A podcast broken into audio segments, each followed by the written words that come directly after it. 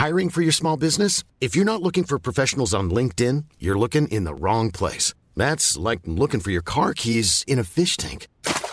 LinkedIn helps you hire professionals you can't find anywhere else, even those who aren't actively searching for a new job but might be open to the perfect role. In a given month, over 70% of LinkedIn users don't even visit other leading job sites. So start looking in the right place. With LinkedIn, you can hire professionals like a professional. Post your free job on linkedin.com slash people today. Ahora inicia A la Una con Salvador García Soto. A la Una. Donde la información fluye, el análisis se explica y la radio te acompaña. A la Una con Salvador García Soto. A la Una. Comenzamos.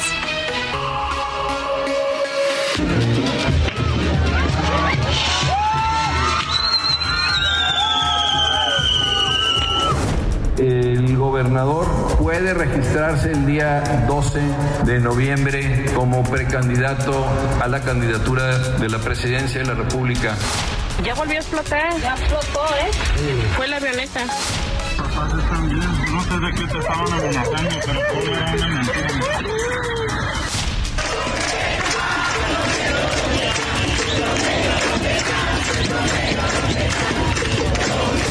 Imagínate si eso es arriba, cómo está abajo, peleándose por las candidaturas. Si Morena, si su dirigencia y si la Comisión Nacional de Honestidad y Justicia deciden rectificar el camino, darle la razón a Marcelo, esto quedaría resuelto internamente.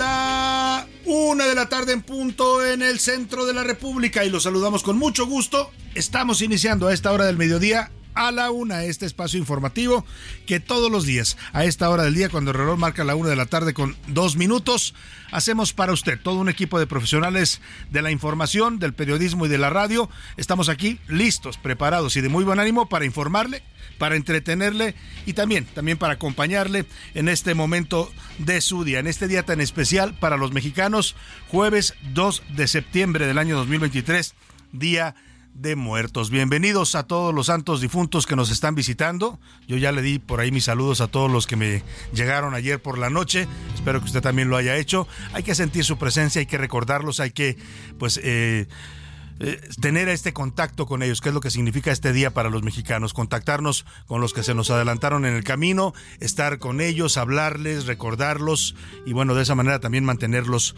vivos. En este jueves 2 de noviembre, un jueves eh, amaneció soleado y de pronto se ha puesto nublado, ¿no? Ya mucha gente no está laborando, le decía yo, es un día que aunque no es de asueto oficial, es un día pues sagrado para los mexicanos. La mayoría lo destinan, sí, trabajan un rato por la mañana, pero la tarde se la toman para ir a visitar a sus muertitos al panteón, a reunirse con la familia, a recordar al padre, a la madre, a los hermanos, a los primos, a todos aquellos amigos que nos, se nos han anticipado en este viaje, en este viaje que es la vida. Y bueno, pues vamos a estar poniéndole música hoy, 20 grados centígrados la temperatura, se espera una tarde fría, ¿eh? una tarde de muertos fría, 8 grados centígrados la temperatura. Los panteones están a rebosar prácticamente en toda la República Mexicana. Están llenos de visitantes, de gente que va a ver, a visitar a sus muertos, a arreglar sus tumbas, a pasar la tarde con ellos. Depende de cada zona de la República, hay distintos tipos de rituales. ¿eh? Hay los que llevan comida y comen ahí con ellos. Hay los que llevan música, un mariachi, un conjunto norteño, una banda sinaloense, para eh, recordar al difunto y tocarle la música que le gustaba. Hay los que llevan también sus alcoholitos, sus cervecitas y se echan ahí un brindis con los muertitos. En fin, hay todo tipo de costumbres. Aquella costumbre en Calquini, Chiapas, que a mí me gusta mucho, se me hace muy, muy bella y muy tierna, eh, sacan a los restos, sacan los restos de sus difuntos y los limpian con un cariño, con un amor, con unas escobetitas los van limpiando hasta que los dejan limpiecitos y los colocan afuera de la tumba durante todo el día para pasar este día con ellos. Hay todo tipo de rituales, anoche fueron noches mágicas, noches de la llegada de los santos difuntos a todos los rincones de la patria y hoy hoy estamos homenajeándolos y recordándonos y la música, por supuesto, pues será para ellos, para los muertos en su día, destinado a recordar a todos los adultos que han partido. La tradición de estas festividades tiene raíces prehispánicas porque los mexicas ya celebraban a sus muertos después de la temporada de la cosecha, entre los meses de septiembre y noviembre. Las ofrendas del Día de Muertos son un elemento central en esta festividad y en ellas se incorporan elementos que reflejan la mezcla de creencias y el amor de las familias por sus difuntos. Así es que bueno, pues estaremos escuchando música de muertos también hoy 2 de noviembre y lo que sí está muy vivo es nuestra intención de regalar. Y hoy le tenemos dos pases dobles para el espectáculo Los Minutos de Silencio. Es un espectáculo de cabaret eh, con un gran eh, artista mexicano, cantante, compositor, un hombre talentosísimo, es Tareque Ortiz. Es una dulce ofrenda de psicodelia oscura, bohemia y, y queer. Eh, dedicada a la memoria viva de nuestros muertos y a la memoria muerta de nuestros vivos. Esto bajo la dirección y la voz de Tarek Ortiz. Es un personaje bastante interesante, Silencio, es una draga eh, eh, que hace todo un espectáculo en torno a la muerte. Los pases son para hoy, así es que si usted no tiene plan para hoy en la tarde, noche, a las 9.30 de la noche es la cita en el Teatro Bar El Vicio, que está ubicado en Madrid 13, en la calle eh, del Carmen, en Coyoacán, en la colonia del Carmen, en Coyoacán. más adelante le voy a dar la dinámica para que se vaya a ver los minutos de silencio con Tarek Ortiz ahí en el Teatro Bar El Vicio. Estése muy pendiente. Y vámonos directo al resumen de información en este jueves de muertos. A la una, con Salvador García Soto. Y sigue el conteo. A ocho días del paso de Otis por Guerrero, declararon zona de desastre a 47 municipios de este estado. La canciller Alicia Bárcena advirtió que la destrucción causada por Otis es un llamado de alerta, no solo a México, sino al mundo, sobre los efectos del cambio climático. Y nueva medida, por motivos de salud y de edad avanzada, un juez le otorgó prisión domiciliaria al ex procurador general de la República, Jesús Murillo Caram, que se encuentra preso, acusado de haber manipulado las investigaciones del caso Ayotzinapa. No va a salir de la cárcel porque tiene algunos otros delitos imputados. Por uno de ellos le declararon esta prisión preventiva, que francamente pues, es más que necesaria en el caso de un hombre de edad tan avanzada y además con graves problemas de salud. Y análisis, reapareció el presidente de México, el expresidente Ernesto Cedillo. Habló en la mesa Origen y Consecuencias de la Trampa del Predesarrollo Mexicano, eh, un evento llevado a cabo en los Estados Unidos en el Instituto Pearson. Se refirió a su perspectiva sobre el presidencialismo mexicano en los gobiernos no solo de México, sino de Latinoamérica. Y dijo Cedillo que ojalá, escuche usted, ojalá los mexicanos podamos tener un presidente que no nos mienta y que no nos engañe para llegar al poder. No sé si llevaba dedicatoria, pero más adelante le voy a dar toda la información. En la segunda hora de la una daremos un recorrido por la República Mexicana. Vamos a los panteones, a los mausoleos, a los centros de culto que están luciendo abarrotados en este mediodía del Día de Muertos. Es la hora en que más gente llega a los panteones. También, por supuesto, con esto se generan caos vial en todas las zonas donde hay panteones cercanos, porque además de las visitas y de los autos que llegan eh, transportando a las familias y a los deudos, pues también llega la vendimia. Todo tipo de artículos se venden afuera de los panteones en este día. Y en los deportes, Power Rangers. Los Rangers de Texas ganaron la Serie Mundial por primera ocasión en su historia. Dejaron en el camino a Arizona con cuatro juegos eh, en contra de uno. Además, Altar Deportivo, le vamos a presentar con Oscar Mota a los equipos que desaparecieron y ahora compiten desde el más allá. Nos va a platicar Oscar Mota los equipos de fútbol difuntos, ¿no? que ya no existen. Y bueno, vámonos. También tendremos el entretenimiento, por supuesto, con Anaí Arriaga, con todos los temas interesantes e importantes del mundo del espectáculo. Así es es que, pues como siempre, le proponemos un programa muy variado, con muchos temas, con información distinta. Aquí ya saben, no nos encajonamos nunca en una sola noticia o en un solo tipo de noticias. Tratamos de darle siempre un panorama general y abierto de lo que está pasando en la sociedad mexicana y en el mundo. Así es que quédese aquí en A la Una. Lo vamos a informar, lo vamos a acompañar y también trataremos de entretenerlo en este momento de su día. Vámonos directo a la información. Estas son las de cajón en A la Una. tras el paso de Otis. Cobertura especial en A la Una. Bueno, y una semana después, justo una semana después de que el huracán Otis golpeara con toda su fuerza categoría 5 a Acapulco y al menos a 10 municipios de la zona de la Costa Chica de Guerrero, el, el gobierno federal, a través de la Secretaría de Seguridad y Protección Ciudadana, ha emitido una declaratoria de desastre natural en 47 municipios del estado de Guerrero. Con esto liberarán recursos del gobierno federal para atender a los damnificados. Hay que recordar que la agencia Fitch Ratings estimó las pérdidas del ciclón en más de 16 mil millones millones de dólares, mientras que el gobierno mexicano dice tener solamente 61 mil millones de pesos. Vamos a hacer la conversión para ver qué tanto va a alcanzar el presupuesto que ayer anunció el presidente López Obrador y qué tanto contrasta con las estimaciones que están dando estas eh, agencias financieras internacionales. Vamos con Ricardo Romero que nos da más detalles. A ocho días de la entrada del huracán Otis, la Secretaría del Bienestar estima que alrededor de 222 mil viviendas resultaron afectadas, de las cuales más de 50 mil serían pérdidas totales. A ver aquí cómo estamos devastados de los pequeños, pero no, allá, la costera allá, allá van, allá van, allá van todos, todos los mañosos allá van y quedamos perdidos. Para atender la situación, el gobierno federal destinará una inversión inicial de 61 mil millones de pesos, de los cuales más de 10 mil serán para el apoyo a la reconstrucción de hogares. Por su parte, la Secretaría de Seguridad y Protección Ciudadana emitió en 47 municipios de Guerrero una declaratoria de desastre natural por lluvia severa, vientos fuertes, inundación fluvial y pluvial tras el paso de Otis. Dicha declaración permitirá la emisión de recursos para atender a los pobladores afectados. Mientras tanto, este jueves no hubo conferencia matutina en Palacio Nacional, por lo que se espera que sea hasta este viernes que las autoridades federales actualicen el número de personas fallecidas y no localizadas. Hasta entonces, la cifra oficial de víctimas se mantiene en 46 muertos y 58 desaparecidos. Además, esta mañana, la Secretaría de Salud confirmó a través de sus redes sociales la llegada de 21 profesionales de la salud para apoyar en las labores del Hospital del IMSS Renacimiento y 15 más en el Hospital del Quemado, en Acapulco. Las enfermeras, después de tres días, les llegó el gobierno federal a ofrecerles un bono, a ofrecerles un reconocimiento. ¿Y saben qué dijeron? No podemos salir dejar a estos niños morir. Se quedaron a cuidar a los niños a pesar sin luz. Así las acciones para enfrentar la devastación que dejó Otis a ocho días de impactar las costas guerrerenses. Para la una con Salvador García Soto, Ricardo Romero. Bueno, pues ahí está, se ha declarado ya zona de desastre, zona de emergencia de desastre, por desastre, toda esta zona del estado de Guerrero, que incluye, por supuesto, el puerto de Acapulco, en sus zonas conurbadas, las comunidades de la Costa Chica y también de la Costa Grande que resultaron afectadas. Y mire, estábamos sacando la conversión. José Luis Sánchez, ¿cómo andas? Bienvenido.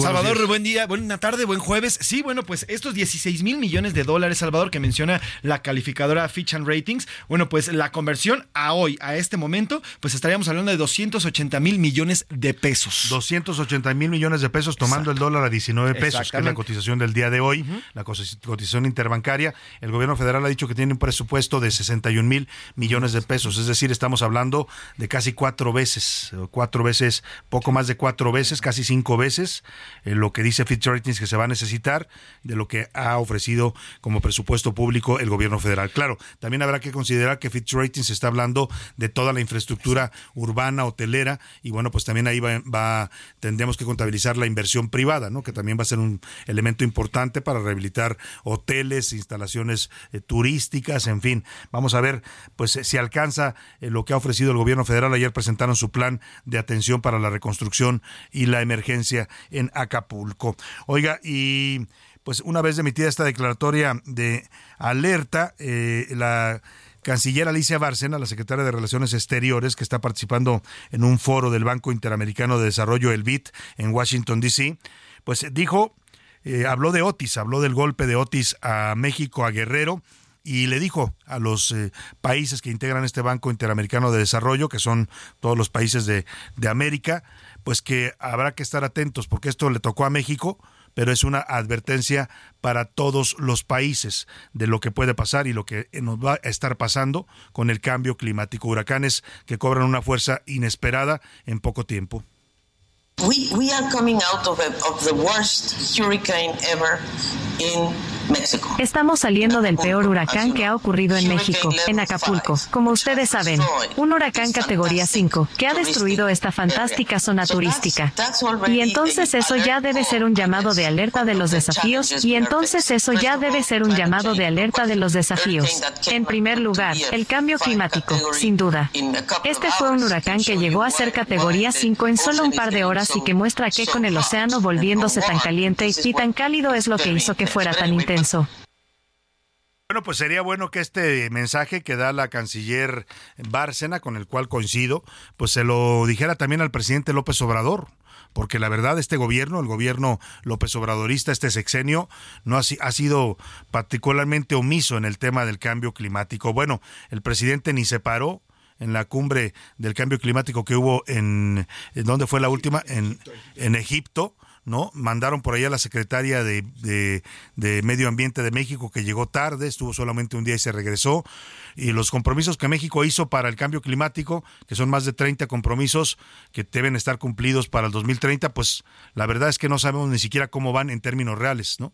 porque no hay no, no ha sido una prioridad pues para este gobierno el cambio climático no lo ha sido que están construyendo una refinería que va a contaminar más al país y al planeta con los combustibles fósiles, cuando ya todo el mundo está transitando hacia las energías renovables, a las energías limpias, eh, y tampoco ha sido pues de, destruyendo kilómetros y kilómetros de selva, ¿no? y afectando a toda la zona del acuífero de la Riviera y de la península Maya con la construcción del tren Maya. O sea, pues sería bueno que la canciller le dé este tipo de mensajes y le haga entender al presidente que si no atendemos este tema del cambio climático, vamos a pagar, como ya lo estamos haciendo, las consecuencias. Y mira, hablando de temas del clima, eh, en Veracruz también se ha generado daños eh, por el Frente Frío número 8. Ha dejado afectaciones a su paso en 19 municipios del, del estado de Veracruz. El viento intenso de hasta 110 kilómetros son los llamados nortes que les dicen los veracruzanos. 110 eh, kilómetros por hora provocó la caída de árboles y espectaculares. Vamos con Juan David Castilla, nuestro corresponsal allá en las tierras veracruzanas, para que nos cuente. Juan David, te saludo. Buenas tardes. Excelente tarde, Salvador, te saludo con mucho gusto. Desde Veracruz comentarte que un total de 19 municipios veracruzanos reportaron afectaciones a causa de los fuertes vientos y lluvias asociadas al Frente Frío número 8, cuyos efectos persisten en el territorio estatal. La Secretaría de Protección Civil dio a conocer que mantiene la vigilancia en coordinación con autoridades municipales para la atención, en la mayoría de los casos, por la caída de árboles e inundaciones. En Santiago Tuxtla, al sur de la entidad, se monitorea el río Tepango, que presenta desbordamiento en el puente Vado el Palenque, mientras que en Acayucan se reportó la caída de una barda. También se informó el destechamiento parcial de cuatro viviendas en San Andrés Tuxtla Boca del Río, así como una en Alvarado, en el puerto de Veracruz. Hubo dos viviendas destechadas, 25 árboles caídos, cinco postes y 20 espectaculares caídos. El pasado martes 31 de octubre en Coatzacoalco se registró la caída de una parte de la fachada de una tienda comercial en el Palmar, así como el colapso del techo de una gasolinera en el mismo establecimiento sin reporte de personas lesionadas. Asimismo, cayó el techo de una gasolinera en Tierra Blanca, donde dos empleados realizaban trabajos en la estructura, con la presencia de rachas de viento resultando lesionados y siendo trasladados para su atención médica. Este es el reporte desde Veracruz, Salvador. Muchas gracias. Un abrazo. Muchas gracias, Juan David Castilla. Pues ahí está el clima afectando también ya la zona del Golfo con estos frentes fríos. Le decía allá en Veracruz, la gente les llama los nortes, son vientos muy intensos que golpean, no son huracanes pero son eh, vientos que muy intensos que golpean pues todo a su paso. Eh, oiga, y hablando de, eh, fenómenos eh, climáticos, pero este más bien en el terreno político, un presidente que se caracterizó por ser bastante frío en el tema político, él era más bien un economista pues bastante avesado, tan avesado que nos pudo sacar de la peor crisis que habíamos conocido los mexicanos en 1995, ya más allá de quién fue el error, ¿no? El famoso error de diciembre, si fue de Carlos Salinas de Gortari que dejó la economía prendida de hilos o si fue del señor Jaime Serra Puche, que se puso a anticiparles a algunos empresarios, pues que venía una devaluación fuerte en el peso mexicano y estos empezaron a sacar capitales masivamente de México y provocaron una caída brutal en la economía mexicana. Haya sido como haya sido, dijo el clásico Ernesto Cedillo, pues fue un presidente que no le gustaba tanto la política y lo ha confirmado en su faceta de expresidente. Hace ya 23 años que dejó el poder. Él fue el primer presidente perista en perder la presidencia de la República, en entregar la banda presidencial a un candidato eh, ganador de la oposición, que fue Vicente Fox. Y en estos 23 años, porque además el señor Cedillo tampoco fue tonto, ¿no? Fue rescatado por eh, los gringos cuando se vino la crisis terrible, fue a Washington a pedir apoyo porque si no se nos iba a caer este país y su economía. Le ayudaron, pero le pusieron ciertas condiciones. Dicen algunos que entre esas condiciones estaba promover la alternancia política en México, cosa que cumplió muy bien el señor Cedillo, porque primero reconoció el triunfo de el señor Cuauhtémoc Cárdenas, impulsó ya la, bajo el IFE eh, ciudadano, ganó Cuauhtémoc Cárdenas la Ciudad de México en el 97, en el 2000 gana Vicente Fox la presidencia de la República y se acaba la era del Priato. Pero bueno, le platico todo esto porque Cedillo, que no fue nunca afecto a la política, que en estos 23 años que tiene fuera ya del poder prácticamente no habla, rara vez habla, ha venido a México un par de veces, hace de, nunca hace declaraciones, digamos, no es eh, Felipe Calderón, no es eh, Vicente Fox, que anda hablando todos los días en las redes sociales, ¿no? Hasta además habla Vicente Fox. Este habla poco, pero cuando habla, pues suele decir cosas interesantes. Y ayer estuvo participando en un foro una mesa del Foro Global 2023, Origen y Consecuencias de la Trampa del Predesarrollo Mexicano. Lo organizó el Instituto Pearson allá en los Estados Unidos. Y el presidente dijo, pues habló del presidencialismo mexicano, pero también dijo que ojalá ya nos toque a los mexicanos un presidente que no nos mienta para ganar el poder, que no engañe a México con discursos demagógicos. Escúchelo usted.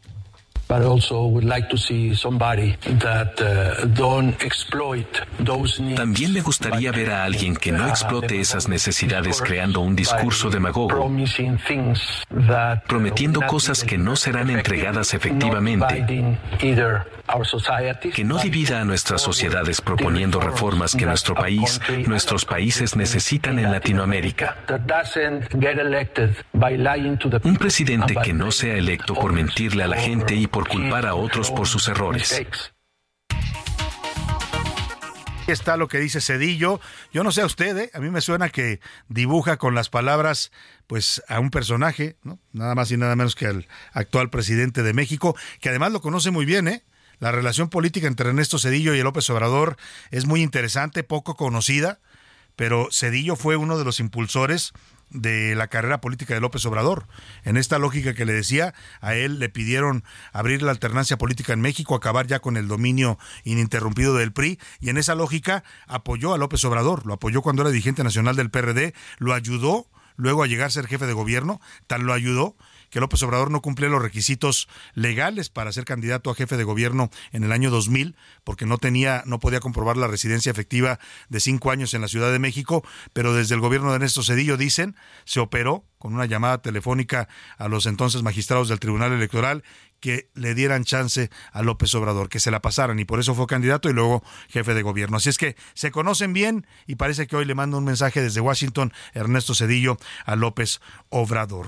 Oiga, y en el tema de los fideicomisos del el Poder Judicial, esta propuesta que hizo el presidente de pues que quiere utilizarlos para apoyar a los damnificados, la presidenta de la Corte, Norma Piña, le contestó que, que sí, que había que dialogarlo, ¿no? que había que platicar. El presidente ayer dijo que pues veía bien esta intención de dialogar, mandó a Luisa María Alcalde, su secretaria de Gobernación, pues eh, para que fuera la interlocutora. Luisa María Alcalde le mandó una carta ya a la ministra Norma Piña, en donde propone algunos puntos de acuerdo sobre el uso de estos 15 mil millones de pesos y la titular de gobernación dice que hay sensibilidad y apertura de la ministra en favor del pueblo guerrerense. Todo esto está muy bien políticamente está muy bien. Qué bueno que estén dialogando ya el Poder Judicial y el Poder Ejecutivo, en lugar de estarse dando de catorrazos y declaraciones agresivas.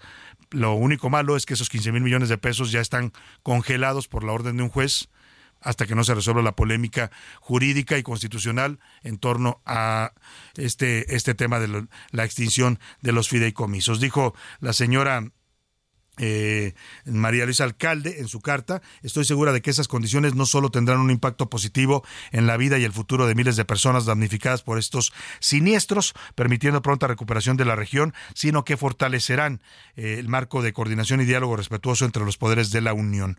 Bueno, pues ese es el tema que están dialogando. Hoy le preguntaron al presidente, por cierto, en la mañanera, que qué pensaba de esto, que pues que la ministra no había dicho como tal que iba a entregar los recursos, que había dicho que podían dialogar, pero el presidente dice pues que está muy bien el tema, que hay que dialogar sobre estos temas. Por lo pronto vamos a la primera pausa de a la una, se nos fue rapidito este primer bloque con esto que se llama Coplas del Muerto, la cantan los folcloristas, una canción de 2014, es un grupo musical mexicano dedicado a la investigación, ejecución y difusión de la música tradicional latinoamericana. Venga, dedicado a nuestros muertitos. Y le dijo a su galán. A la noche aquí te espero para que hagamos el balance de lo que el muerto dejó. Espíritu Salazar. De avisarle al caporal que arrime la mulada que ya es hora del azar. Mulas melindrosas con muchos melindres, yo traigo tijeras para tu Para hacerle una falseta a mi mujer y a mi suegra. No le cambies. Estás en A la Una con Salvador García Soto. Información útil y análisis puntual. En un momento regresamos. Ya estamos de vuelta en A la Una con Salvador García Soto. Tu compañía diaria al mediodía. Ya está aquí el tren Maya, la obra ferroviaria en construcción más grande del mundo. Está aquí con más de mil kilómetros que conectan cinco estados, Chiapas, Tabasco, Campeche, Yucatán y Quintana Roo. Está aquí para que visites a tus seres queridos, lleves a vender tus productos a otras ciudades, transportes mercancía de tu negocio y conozcas la riqueza milenaria y natural del sureste. Ya está aquí el tren Maya. Súbete al tren. Gobierno de México. La rima de Valdés. ¿O de Valdés la rima? La calaca ya camina con un micrófono en mano. Y es que no lo trae en vano, se ha metido a una cabina de radio, caray, de plano. Se está dando un paseillo, mata gente en los pasillos de lo que es Heraldo Radio. Ya la sacó del estadio, que alguien me pase un bolillo. Se sentó con García Soto, lo convirtió en calavera, con serpientes y escaleras, ahorita mismo te azoto, y lo dejó todo roto. De su muerte fue la autora, convirtióse en locutora, y con un tremendo ahínco, el 98.5 es de Radio Muerte ahora. No hace falta una guadaña si un micrófono se tiene, y muy al caso esto viene cuando un mandatario engaña. Obrador, con sus patrañas, ya minimiza la muerte. Ante Acapulco está inerte, pues triste su calavera. Katrina dijo certera, ahí voy para recogerte.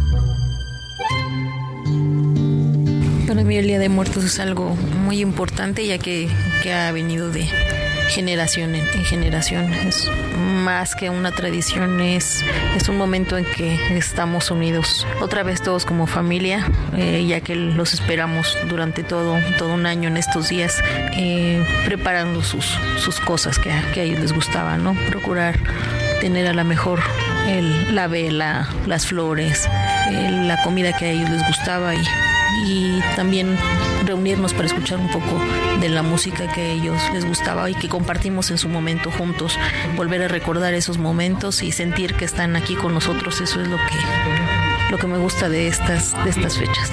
Yo para mí mis papás que vienen a verme los espero con mucho gusto. Siento que están conmigo y pues me da mucha tristeza porque los espero con mucho gusto, los recibo con gusto. Yo quisiera que se quedaran más tiempo o que yo los pudiera ver, aunque sea un ratito, pero no, no se puede. Dios solamente sabe por qué se los lleva. Para mí el Día de los Santos Difuntos significa regresar un poquito al pasado, recordar a mis abuelos, mis familiares que ya no están, ponerlos en la ofrenda y saber que están con nosotros un instante, aunque sea un día o dos. Eso significa para mí volverme a reencontrar con ellos de la forma espiritual y poder conectarme con ellos a través de su música, sus canciones, la música o la comida que les gustaba.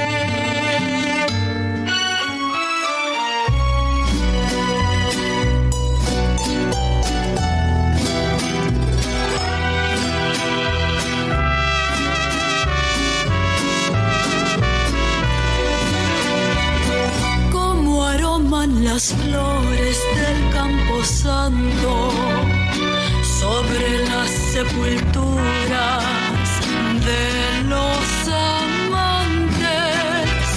Si hay quien vaya a regarlas con dulce llanto, cual con hilos de perlas. o de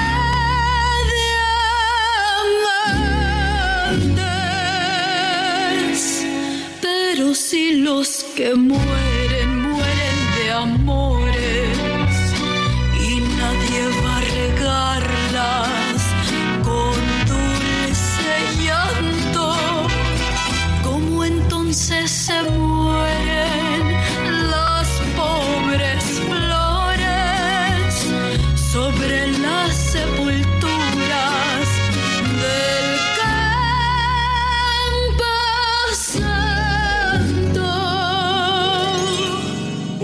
tarde con 35 minutos. Estamos regresando con usted aquí en A la Una, en este jueves 2 de noviembre, Día de Muertos. Y bueno, primero agradezco al señor Héctor Valdés que nos haya dedicado parte de su calaverita. La verdad es que es un honor estar en la pluma del maestro Valdés, gran guionista, escritor, productor, creativo. Ha hecho grandes cosas en la televisión, estuvo trabajando en el equipo de Derbez, hizo también telenovelas, varias cosas importantes que ha hecho en la industria de la televisión el señor de Valdés. Le damos un abrazo afectuoso hasta allá, hasta Mérida, porque ya se nos volvió yucateco. El señor dejó la Ciudad de México y se fue a vivir a Mérida con su familia. Le mando un abrazo. Y estamos escuchando esta gran voz, qué bella voz de Lupita Infante, una cantante mexicoamericana que lanzó el año pasado, 2022, esta hermosa versión del clásico Las Flores del Camposanto. Es un clásico para el Día de Muertos, escrito por Luis Rosado Vega y originalmente interpretado en la voz de Oscar Chables. Habla de esto que le decía, hoy las flores del Camposanto, que a, ve- a veces nos olvidamos de los muertitos y dejamos que se mueran, se marchiten ahí las flores, hoy se renuevan, hoy lucen flores frescas las tumbas, flores de colores, lucen también eh, muy llenas los panteones con la visita de los familiares. Escuchemos un poco más de las flores del Camposanto y seguimos, seguimos con nos para usted aquí en la laguna. Los muertos tienen sus alegrías. Si en la vida tuvieron placer y encanto. A la una. Con Salvador García Soto. Bueno, pues vamos a más información. Una de la tarde con 36 minutos. Me estaba comentando José Luis Sánchez de este audio, eh, o este video más bien que difundió Rafael Loret de Mola. Es el padre del periodista Carlos Loret de Mola. También él es periodista de toda la vida. Ha sido un hombre pues que ha hecho crítica también desde Mérida, Yucatán. Él, él- él trabaja y vive allá en la Ciudad Blanca y está difundiendo un video en el que acusa que se metieron a su casa a su estudio, su biblioteca, que pues muestra imágenes de cómo le desordenaron todo y dice que le dejaron un puñal, literalmente un puñal clavado en el escritorio con un papel que dice AMLO. Así lo denuncia Rafael Lore de Mola. Vamos a escuchar este audio del video en que subió a sus redes sociales. Y además se roban una pequeña, una laptop que tenía yo aquí al lado, pero lo peor es que vean ustedes lo que me dejan. Un cuchillo y abajo la- la- la- los signos de- del señor mandante putrefacto. Pero todo esto no es nada al lado de lo que me hicieron en mi recámara. Me robaron la ropa, eh, está todo regado. Es muy grave, me parece que sí, me, me están amenazando de muerte. Bueno, ahí está la denuncia que hace en redes sociales Rafael Loret de Mola, periodista yucateco, pues sobre este ataque que dice él sufrió en su domicilio, con este que él interpreta como una amenaza, este puñal clavado con las eh, un papel que tenía las letras de AMLO.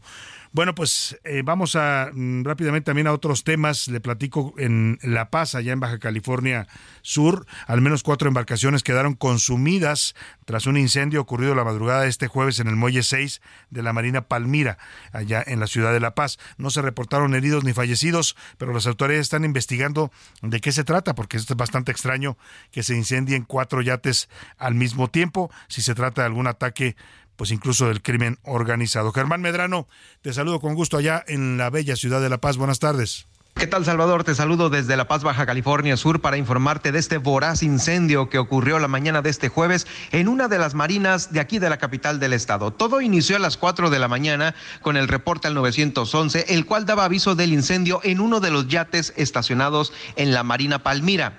Sin embargo, el fuego pronto se extendió a otras embarcaciones que se encontraban atracadas en el mismo muelle Salvador. Los capitanes de estas otras embarcaciones se dieron la tarea de evacuar los yates eh, que tenían a su cargo para evitar más riesgos, mientras que otros no corrieron con la misma suerte, pues hasta el momento se reportan cuatro embarcaciones quemadas y tres de estas están hundidas. Ahí al lugar han llegado autoridades del heroico cuerpo de bomberos, principalmente de protección civil, de seguridad pública, la Guardia Nacional, Policía Ministerial, Policía Estatal, militares, paramédicos y varias pipas de agua. Por el momento se desconocen las causas que originaron esta emergencia. Sin embargo, extraoficialmente, Salvador, se dijo que previo a este incendio se, habría escuchado una fuerte explosión al interior de esta marina. Fue hasta las 10 de la mañana cuando el fuego quedó controlado por elementos del heroico Cuerpo de Bomberos de La Paz, sin que se reportaran afortunadamente pérdidas de vidas humanas. Lamentablemente, tras este suceso, la contaminación del agua es ahora una de las principales afectaciones, pues en tan solo uno de los buques siniestrados, el más grande, tiene una capacidad de 22 mil litros de diésel. Son impresionantes las imágenes eh, que vemos eh, de este buque eh, quemado. El Optimus es como lleva por nombre. En las próximas horas, Salvador, peritos en la materia emitirán un primer estimado de afectaciones ocasionadas por este gran incendio. Es el reporte desde La Paz, Baja California Sur. Bueno, pues eh, impactantes las imágenes que estamos viendo en redes sociales. Le vamos a compartir en este momento el video en mi cuenta de Twitter, arroba ese García Soto, eh, para que usted vea el tamaño de los incendios de los que estaba hablando Germán Medrano. Son, son impresionantes y además, pues muy extraños, ¿no? que se incendie un barco en el mar no es no ocurre todos los días. Estaban ahí estacionados eran algunos yates particulares de personas que tienen pues casas ahí en esta zona de la marina y también era este buque que cargaba diésel.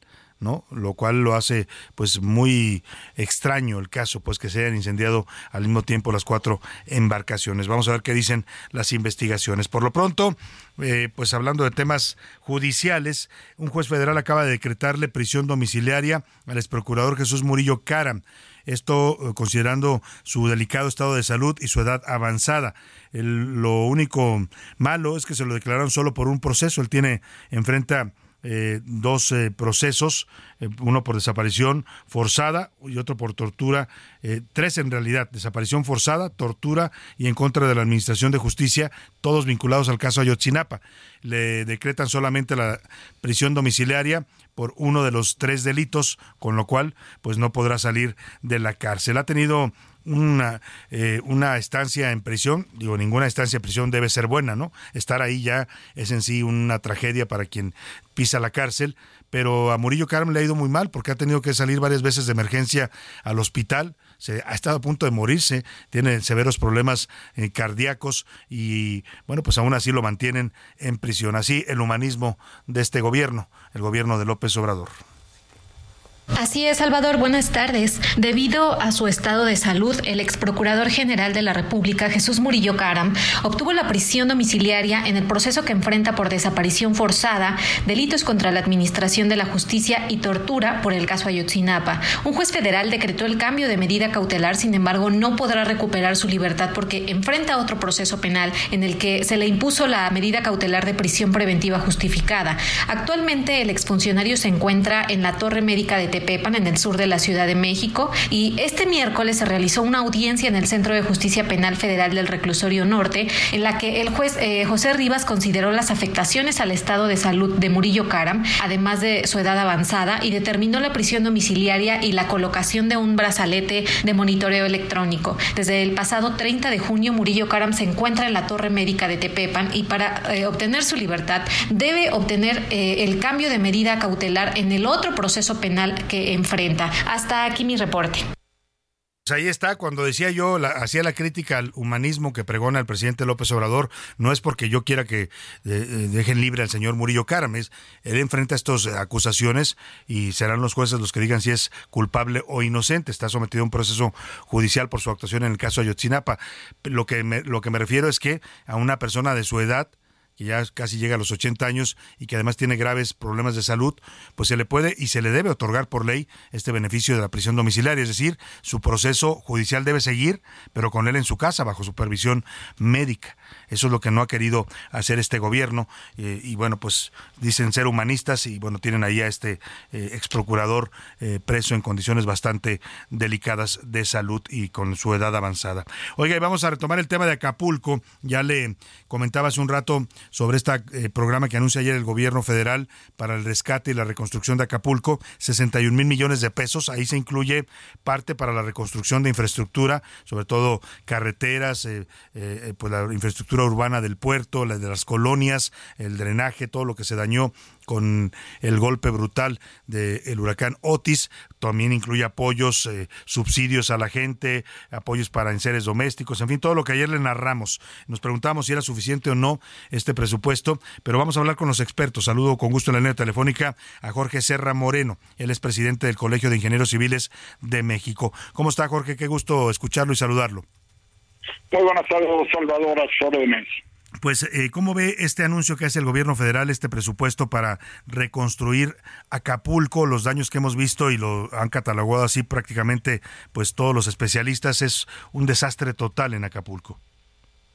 Bueno, sí, realmente fue una un efecto meteorológico inesperado de una gran magnitud que afectó el estado de Guerrero, no únicamente Acapulco, hay más de casi 50 poblaciones que están afectadas.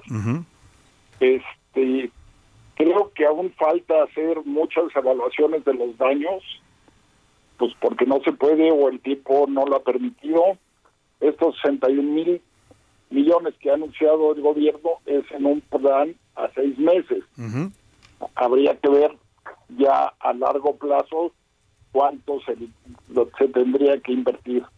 Creo que hoy en día nadie puede dar una cifra exacta de la necesidad, porque como le digo, no hay, no hay una evaluación exacta de los daños. Ahorita se ha procurado darle pues, agua, alimentos a la, a la gente, a la población, era lo que más surgía. Claro, la calificadora Fitch Ratings de los Estados Unidos hace también un cálculo, no sé qué parámetros tomaron ellos, eh, pero hablan de 280 mil millones de pesos o 16 mil millones de dólares, pero nos dice usted, es difícil todavía saber cuál cifra se acerca más a lo que realmente se va a terminar necesitando. Sí, o sea, los 15 mil millones, 6 mil millones de dólares son datos paramétricos de lo que ha pasado en otras ciudades del mundo. Yo creo que es muy aventurado ahorita dar una cifra porque no hay quien pueda dar una cifra exacta. Claro.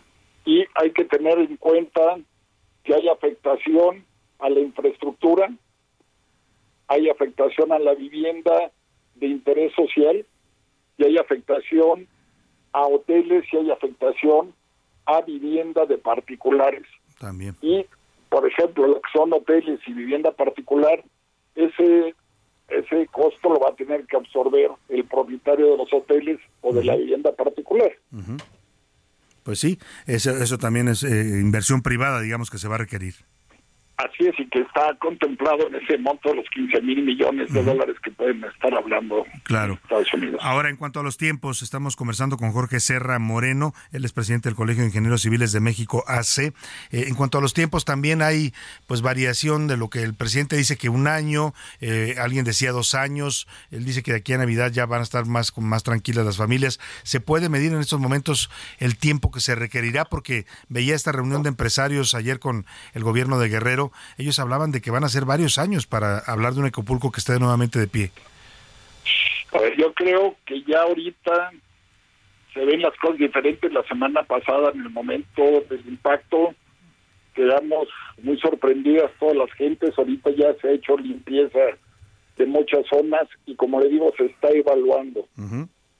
Sabemos que hay muchos hoteleros que ya están empezando a, a tomar acción para reparar sus sus edificios. De igual manera, vemos en las carreteras colas de propietarios de condominios que mucho del viajero turista nacional tenía sus viviendas de vacaciones en Acapulco y que también quieren hacer reparaciones. Entonces, eso podría reducir el tiempo de la reparación. ¿Cómo va a apoyar en este caso el ingeniero, el Colegio de Ingenieros Civiles? Porque son una institución pues que la gente busca en este tipo de cosas para hacer eh, evaluaciones. A ver, nosotros estamos al servicio de la sociedad, el ingeniero civil se debe a la sociedad, al ser humano, y el, ingeniero civil pues, puede ayudar a hacer la evaluación de lo que tiene las estructuras y a un nivel macro hacer un nuevo reglamento de construcciones, como sucedió en 1985 y en el 2017, en el momento que se presenta un fenómeno de la naturaleza diferente a lo normal, se crean nuevos reglamentos. Entonces el colegio se está planteando hacer nuevos reglamentos de construcciones, nuevo, nueva revisión de los materiales de construcción y revisión, revisión de la ley de asentamientos humanos. Todo eso tendría que revisarse pues para eh, que Acapulco esté prevenido porque se ve claramente que no había pues estas legislaciones no existen en este momento en Acapulco y en varias partes de la República. Vamos a estar atentos al tema sin duda alguna y le agradecemos como siempre la opinión experta del Colegio de Ingenieros Civiles don Jorge. Estamos a los órdenes y vamos por México todos. Claro y ayudemos a nuestros hermanos de Guerrero. Hay que ayudar sin duda a los hermanos de Guerrero. Muchas gracias Jorge Serra Moreno, él es el presidente del Colegio de Ingenieros Civiles de México, ACE. Mire, la verdad es que es duro decirlo porque hoy, hoy lo que duele es la tragedia y la necesidad de la gente en Acapulco y en Guerrero, pero bueno, también esta tragedia tan dolorosa va a ser una oportunidad para pues eh, rediseñar Acapulco para hacer un Acapulco más moderno, más seguro también, ya lo decía el, presidente del Colegio de Ingenieros Civiles, hay que hacer leyes sobre qué materiales deben tener los edificios para enfrentar este tipo de fenómenos, cómo se debe actuar. Escuchaba yo, por ejemplo, que la ciudad de Cancún sí tiene una legislación en la que ante la amenaza de un huracán, cualquiera que sea, todos los salones de los hoteles, todos los salones de fiestas que tienen los hoteles, instalaciones en donde caben muchas personas, se convierten por ley automáticamente en refugios y la gente debe ir a esos lugares para resguardarse. Aquí en Acapulco, pues ni siquiera esos lugares estuvieron habilitados cuando golpeó la fuerza de Otis. Así está el tema y vamos a estar muy pendientes de lo que ocurra después. Vamos rápidamente a escuchar algunas calaveritas, vamos a escuchar por ahí calaveritas de las que nos han hecho favor de mandarnos nuestro público. Calaveritas 2023.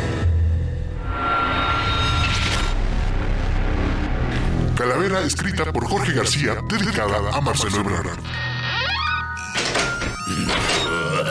Mi querido Marcelo, dijo la muerte, ya andas más muerto que yo. Es por eso que vine a verte. ¿Te vas conmigo? ¿Te guste o no?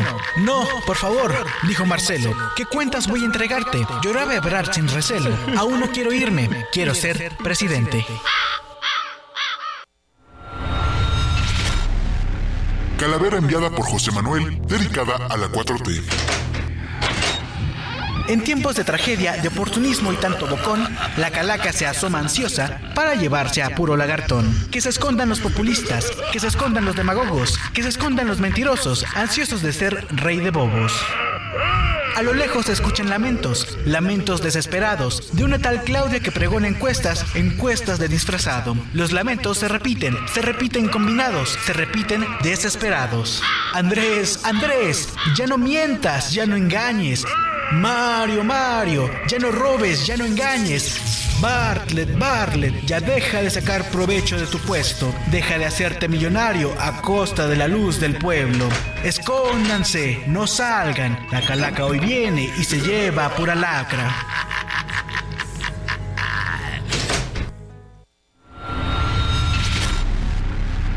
Calavera escrita por María Elena Palma dedicada a Xochitl Calves. En una noche fría de 2023, era 2 de noviembre creo, no sé, tal vez. La calaca vino con energía y sin estrés a llevarse a una señora de nombre Xochil Galvez. Ando buscando a la de las gelatinas, dijo. Me parece que ahora es empresaria. La verdad no sé si tenga hijos, pero su presencia aquí es necesaria. Pero ¿cuál fue su pecado? Preguntaron todos. ¿Qué fue lo que hizo para que de este mundo la destierre? Entonces la huesuda abrió grandes los ojos me la llevo por no saber pronunciar la R. Ahí están las calaveritas de nuestro público, muy buenas varias de ellas. ¿eh? les agradecemos mucho a todos los que mandaron su calaverita y nos ayudan de ese modo a mantener viva esta tradición. Vamos a ir a la segunda hora de a la una, ya se nos fue rapidito eh, como el agua esta primera hora, pero tenemos mucha más información que compartirle, temas interesantes. Vamos a tener los deportes con Oscar Mota, el entretenimiento, tenemos más calaveritas también que nos mandó nuestro público y sobre todo información importante para compartirle. Vámonos con música, despedir esta primera hora. Esto se llama Brindo. Es el señor Mario Bautista, una canción de 2022, un tema que celebra la vida y también la muerte, que al final es parte de la vida. Hoy brindo por la vida, por los amigos, los amores, la familia, porque no hay cura que no venga de una herida, ni problema que no tenga una salida. Hoy brindo por la muerte, por aquellos que no están aquí presentes, pero que están en nuestra mente para siempre. Oh, para siempre.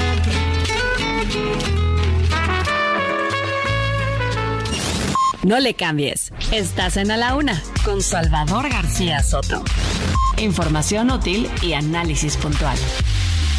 En un momento regresamos. Ya inicia la segunda hora de A la Una con Salvador García Soto. A la Una, donde la información fluye, el análisis se explica y la radio te acompaña. A la Una con Salvador García Soto. A la Una. Comenzamos.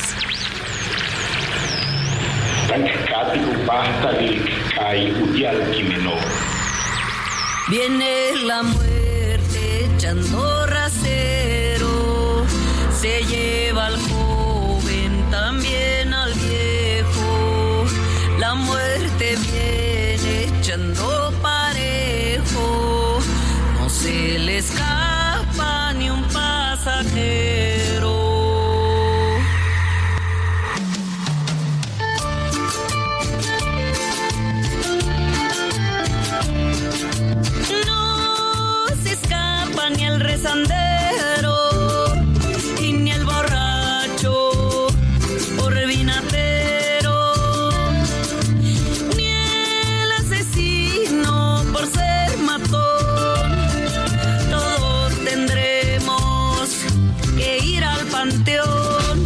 Viene la muerte echando rasero, se lleva al joven, también al viejo. La muerte viene echando parejo, no se le escapa ni un pasajero.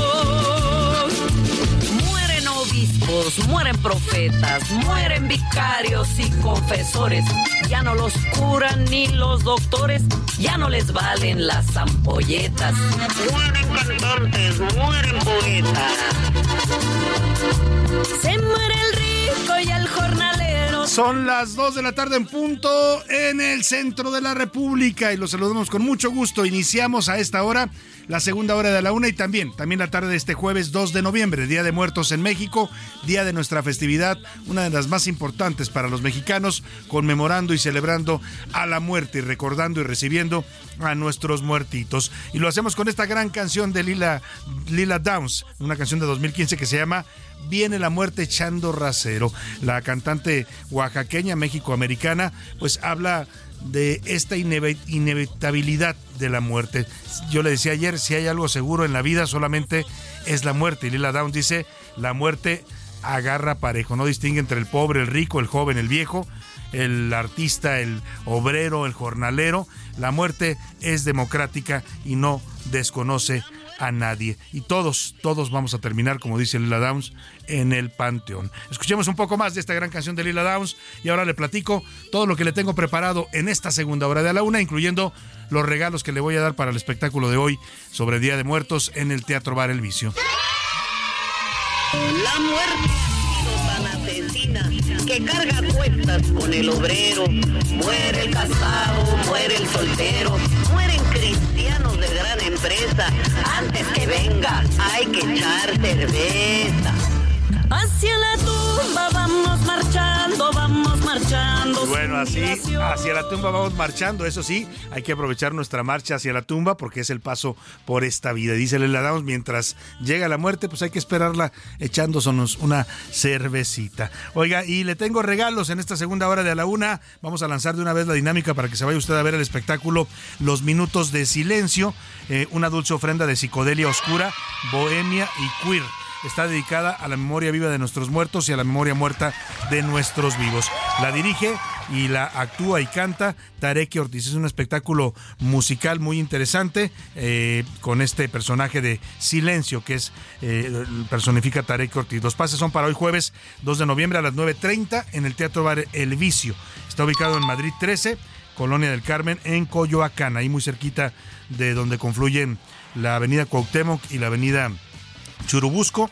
A, media, a una cuadrita de ahí está el Teatro Bar El Vicio. Así es que si usted tiene tiempo y ganas de irse a cerrar el Día de Muertos con este espectáculo queer de Tareque Ortiz, pues empiece a marcar. La pregunta que le vamos a sugerir es, eh, pues tiene que ver, eh, a ver, tiene que ver con, con, ya que andamos hablando del vicio, si puede denos los eh, cuatro nombres los cuatro nombres de los personajes que dirigen El Vicio. Son las administradoras, las dueñas y también las estrellas de este lugar. Las conocen como las Reinas Chulas. ¿no? Es una agrupación teatral de cabaret muy reconocidas en México. ¿Quiénes son las cuatro integrantes de las Reinas Chulas? Para que se vaya a ver este espectáculo de Tarek Ortiz, Los Minutos de silencio. Empiece a marcar 5518 41 51 99. José Luis Sánchez, ¿qué tenemos preparado para esta segunda hora? Salvador, buen jueves, segunda hora y arrancamos con muchísimo gusto. Hoy es Día de Muertos, Salvador. Vamos a dar un recorrido por panteones de la República Mexicana que hoy lucen abarrotados. Vamos a ir también a Michoacán, Salvador, porque ayer ya lo decías, la zona lacustre, por primera vez después de la pandemia, ahora sí ya lució abarrotada. Ahora sí ya hubo gente en la celebración del Día de Muertos. Gente, pero además, Salvador, además, eh, vamos a con Sergio Cortés, hubo gente de todo el mundo. Había eh, turistas eh, asiáticos, turistas europeos, americanos, de todo el mundo en esta celebración. Es que, mira, ayer hablábamos del impacto que tuvo la película de Coco de, Disney Pixar y la verdad que fue eso. Se le dio a conocer a todo el mundo esta tradición tan bella antes lo conocían algunos turistas de algunos países, los estadounidenses, sobre todo algunos europeos, pero hoy pues todo el mundo, todas personas de todo el mundo quieren venir a vivir esta fiesta de muertos en México y la verdad que bueno que lo hagan porque es turismo, es derrama económica para nuestro país y es también exaltar y mantener viva una fiesta que nos da identidad como mexicanos en el mundo. Que por cierto, Salvador, justamente en uno de los panteones donde hay esta celebración está enterrada eh, la señora María Salud Ramírez, esta señora en la que fue inspirado el personaje de Coco y que falleció el año pasado justamente allá en Michoacán. Ahí está y por eso ya bien lo dices, bueno, pues muchos, muchas personas a nivel internacional. Además, bueno, pues vamos a platicarle y vamos a presentarle, Salvador, hay una actriz, una influencer, que mexicana, por cierto, que no conoce la diferencia entre Día de Muertos y Halloween. Yo no lo podía creer cuando escuché el audio, se lo vamos a poner más adelantito. Bueno, es más de una vez lo aventamos, ¿no? Es esta señorita Bárbara del Regil se llama, que es bastante polémica, pues se dedica a hacer rutinas de ejercicio, es como, promueve como el fitness, ¿no? Es más o menos su, su línea como influencer, tiene muchos seguidores, pero también tiene muchos críticos porque es bastante polémica, tiene unos modos medios feos, a veces trata mal a la gente, a veces dice cosas bastante incoherentes, ¿no? En, sus transmisiones de video, José Luis. Y hoy le preguntaron que qué prefería, eh, si prefería el Halloween o el Día de Muertos. Una pregunta que además, ya hemos dicho aquí, ya es como un debate superado en México, pero lo que impresiona es su respuesta. Escuche usted lo que dice la señorita Bárbara del Regil sobre estas dos festividades de esta época. En estas fechas, ¿qué prefieres, Halloween o Día de Muertos? ¿Cuál es la diferencia? ¿Halloween y qué? Y Día de Muertos. Pero Halloween. El Día de Muertos no. A mí no me gusta festejar a los muertos. Como que siento que en vida, ¿no?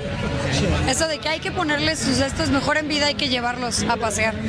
Yo soy muy así. A mi mamá prefiero hablarle y darle lo que le gusta que ya que esté en el cielo ponerle su coca y su foto.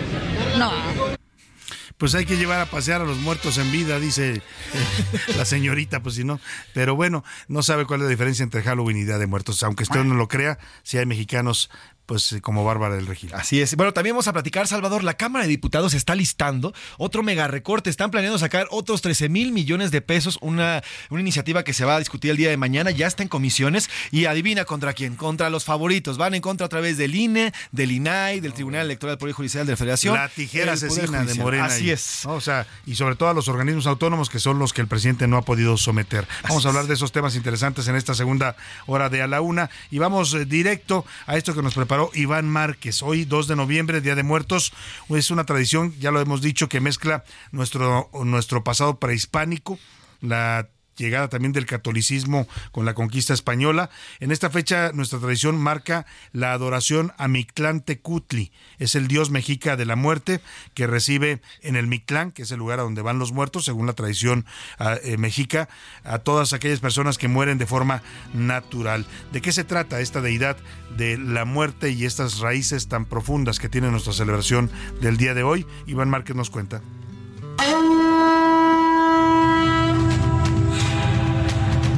Dicen que la vida no puede existir sin la muerte. Es por ello que Mictlantecutli es el nombre del dios mexica de la muerte. Es considerado el señor de la oscuridad. Y su reino se llama Mictlán, donde recibe a las personas que fallecen de manera natural. Habla Andrés Medina, investigador de la UNAM. El Mictlán es una creencia del lugar donde van los muertos. La idea es que cuando alguien muere, hace un viaje de cuatro años en el Mictlán para llegar a un lugar donde hay un río, el cual solo puede cruzar con un perro que debe ser pardo. Fue creado por Huitzilopochtli y Quetzalcoatl en el Omeyocan. Surgió para darle mayor sentido a la vida. Mictlán no es un lugar misterioso, sino una morada para los fieles difuntos, prácticamente un sitio de descanso. Mictlantecutli tuvo varios nombres en Mesoamérica, desde Ixtupec, rostro quebrado, Sextepegua, esparcidor de cenizas, y Sontemoc, el que baja la cabeza. Su reino tiene varios niveles, son al menos nueve, donde las almas tienen que pasar cada uno, aunque no sabrán hasta cuál llegarán.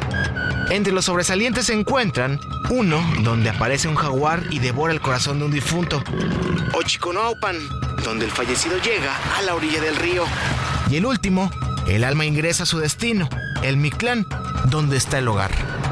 Aunque eso sí, lo que es seguro es la muerte, que llega a todas partes y cuando menos se espera. No conoce condiciones sociales, género ni edades. Así, Mictlantecutli, el dios mexica de la muerte. Para la una con Salvador García, Soto, Iván Márquez. Bueno, pues interesantísimo este tema con el análisis de expertos de la Universidad Nacional Autónoma de México, que de ahí tomamos la información en una publicación que hicieron sobre este dios mexica de la muerte, Mictlán Tecutli. Así de profunda y así de eh, milenaria es nuestra tradición del Día de Muertos, por eso hay que preservarla y por eso alguien que vaya y le dé unas clases a la señorita Bárbara del Regil para que sepa distinguir entre el Halloween y el Día de Muertos. Pero bueno, vámonos a los panteones de la Ciudad de México, vamos a visitar algunos de los panteones, los camposantos. Eh, porque a esta hora están abarrotados literalmente, ya nos decía José Luis Sánchez. Aquí en la capital, Mario Miranda, reportero, se encuentra en el Panteón Civil de Dolores, ubicado al poniente de la ciudad. Mario, ¿cómo estás? Te saludo ahí en el Panteón de Dolores. Cuéntanos cómo está el ambiente en este Día de Muertos. ¿Qué tal Salvador? Muy buenas tardes. Nos encontramos en la alcaldía Miguel Hidalgo, al interior del Panteón Dolores, el cual abrió sus puertas a las 7 de la mañana y las estará cerrando a las 6 de la tarde. En este panteón ya tenemos bastantes personas quienes vienen a visitar a sus seres queridos, aquellas personas que se nos adelantaron. Los visitantes traen flores, cubetas, escobas, artículos para realizar la limpieza de las tumbas de sus seres queridos. También ya se encuentran los mariachis y norteños para tocar las canciones que les gustaban a los difuntos. Salvador, te comento que platicamos con Juana Rojas, quien viene caracterizada de Catrina, y nos comentó lo siguiente. ¿Qué tal? Buenas tardes. ¿Cuál es su nombre? Juana Rojas La Catrina. Pues como ves, venimos aquí con toda la familia, mis hermanos, eh, mis sobrinos, todavía falta familia. Venimos a seguir la tradición que nos inculcaron de estar con nuestras gentes que se nos adelantaron simplemente, convivir con ellos, estarnos con ellos y demostrarles que siempre están en nuestro corazón. Y seguir con una tradición que ojalá y no se pierda nunca. Salvador, ahí las palabras de Juana Rojas La Catrina, informarles también a las personas que en el Panteón hay un dispositivo por parte de elementos de la Secretaría de Seguridad Ciudadana quienes resguardan la parte de afuera del Panteón, así como el interior realizan recorridos con la policía montada. Salvador, es la información al momento desde el Panteón Dolores. Muchas gracias Mario Miranda, pues así está el ambiente ahí en el Panteón, este es uno de los panteones más antiguos de la Ciudad de México. Mi compañero reportero Alan Rodríguez está en el cementerio de San Nicolás Tolentino, esto en la alcaldía de Iztapalapa, que también, también está lleno de familiares que van a convivir y a platicar y a recordar a sus muertos. Eh, te saludo con gusto, Alan, cuéntanos cómo está el ambiente allá en eh, San Nicolás Tolentino en Iztapalapa. Hola, ¿qué tal Salvador? Amigos, muy buenas tardes. Pues ya nos encontramos en el Panteón de San Nicolás Tolentino, en la zona oriente de la Ciudad de México. Se trata de uno de los panteones más grandes de la capital del país, el cual este Día de los Muertos ya se está llenando de familias que vienen a visitar a sus seres queridos que ya se nos adelantaron en el camino. Pero vamos a platicar con uno de los visitantes. Amigo, buenas tardes, ¿cómo te llamas? Marco Brandon Rubio Esparza. ¿A quién vienes a visitar el día? Eh, a mi tía abuela. Oye, ¿tú vienes cada año? Sí, cada año y también visitamos a su esposo de mi tía abuela. ¿Cuál es la tradición que ustedes siguen este día? Eh, pues ponemos la ofrenda en mi casa y venir cada año al panteón a limpiar y a dejar flores. Cuando vienes aquí a visitar a tu tía, eh, ¿platicas con ella? ¿Piensas en ella? ¿Te recuerda algo de ella? Sí, les rezamos y también les mandamos decir misa. ¿Algún recuerdo que tengas de ella? Mm, pues no la conocí, pero tengo muchas fotos de ella y pues a mi papá lo, lo ayudaba mucho. también visitamos a mi abuelita que está un poco más abajo. Oye, ¿cómo ves ahorita el panteón el día de hoy? Eh, pues está a comparación de otros años, hay muy poca gente. Hay poca gente. Sí, sí porque es temprano más que nada. Bueno, muchas gracias. Sí, de nada. Con permiso. Salvador, como puedes escuchar, muchas personas vienen el día de hoy. Algunos de ellos tienen sus tradiciones, como lo es escuchar música junto con ellos. Ya por aquí se encuentran los mariachis, los norteños. También las personas vienen con sus bocinas. Algunos más van a comer en este punto y otros más únicamente vienen a la reflexión, a recordar a sus seres queridos. Por lo pronto, Salvador, es el reporte que tenemos. Muchas gracias, muchas gracias Alan Rodríguez. Pues así el ambiente, ya escuchó usted la música de fondo, conjuntos norteños, mariachis, bandas, hay de todo en los panteones en este día. Según el gusto musical del difuntito se le lleva pues eh, estas agrupaciones para que eh, para alegrar y para que escuche lo que le gustaba escuchar en vida. Oiga, y vamos a hacer un recorrido por varios estados de la República porque, pues ya le decía, esta tradición es eh, de, las, de los temas que nos unifican como mexicanos. Parte desde el centro hasta el norte, hasta el sur. Se celebra de distintas maneras en cada región de México, pero todos en común tenemos que hoy hoy lo dedicamos a nuestros muertos. Escuchemos este recorrido con los corresponsales del Heraldo de México. Veracruz. Miles de personas abarrotaron los panteones de esta entidad durante este 2 de noviembre. En el Panteón Palo Verde, ubicado sobre la avenida 20 de noviembre, cerca de la Araucaria, en la ciudad de Jalapa, las familias ingresaron con flores para adornar las tumbas donde yacen sus fieles difuntos durante estos festejos en su honor. Michoacán. La región lacustre del lago de Páscoro y Morelia, la capital del estado, se vieron rebasadas por los casi 280 mil turistas que llegaron a presenciar las tradicionales fiestas de la Noche de Muertos que se celebran en nuestra entidad de una manera singular que ya trascendió fronteras. Panteones, plazas y sitios públicos donde se colocaron ofrendas florales se vieron abarrotadas de visitantes que decidieron vivir esta experiencia y en donde se pudo observar turismo asiático, europeo y estadounidense